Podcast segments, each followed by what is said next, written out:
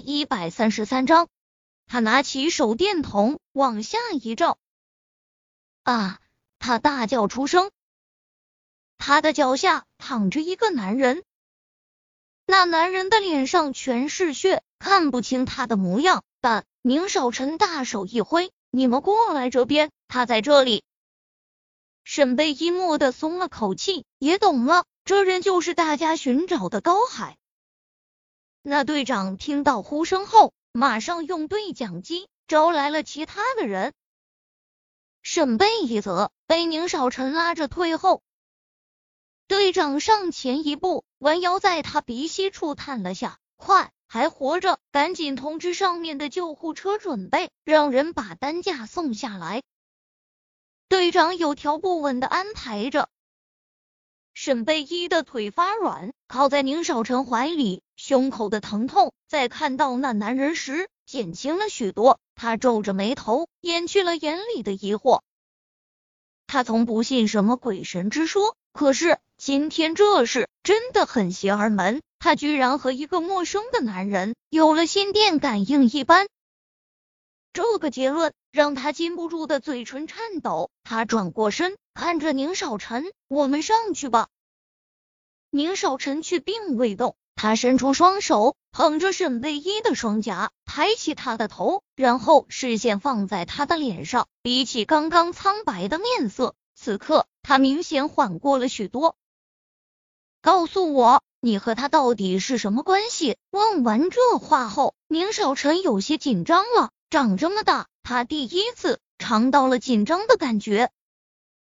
沈贝一皱眉，歪过头，深吸了口气，这才回头看着宁少臣：“我说过，我不认识他。宁少臣，我没办法和你解释这是怎么回事。但是从知道他出事那刻起，我就心口发疼，然后就好像有那么个声音引导着我，让我过来，并找到他。”他咽了咽口水，停顿了下，见宁少臣只是看着他，并没有否认，才又继续说道：“我自己也不知道怎么解释这事，对不起，你如果不信我，我也没办法。”宁少沉默的松了口气，这女人的眼神告诉他，他并没有撒谎，而且刚刚看到那高海时，他很明显眼里有着惊恐。那是对于遇到陌生人才会有的情感。如果他认识高海，那可不应该是害怕，而是担心。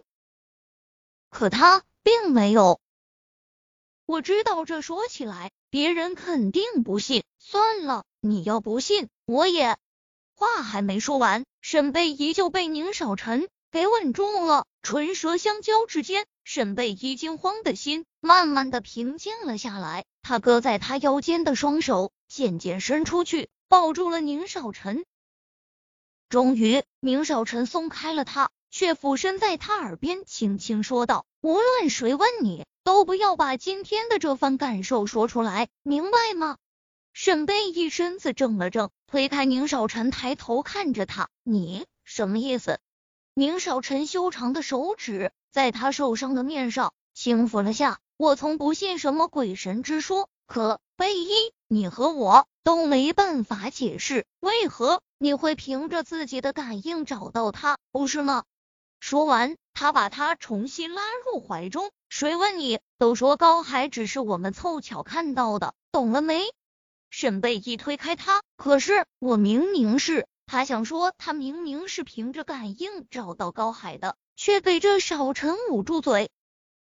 比利刃更可怕的就是言论。贝一忘了这件事，那你呢？你不害怕吗？我有这种能力。他说能力时，眼里有着笑意。其实刚刚找到高海的那刻，他的内心是真的很恐慌。他居然凭着自己的第六感找到了一个陌生的男人。他甚至想，是不是自己有什么神奇的能力，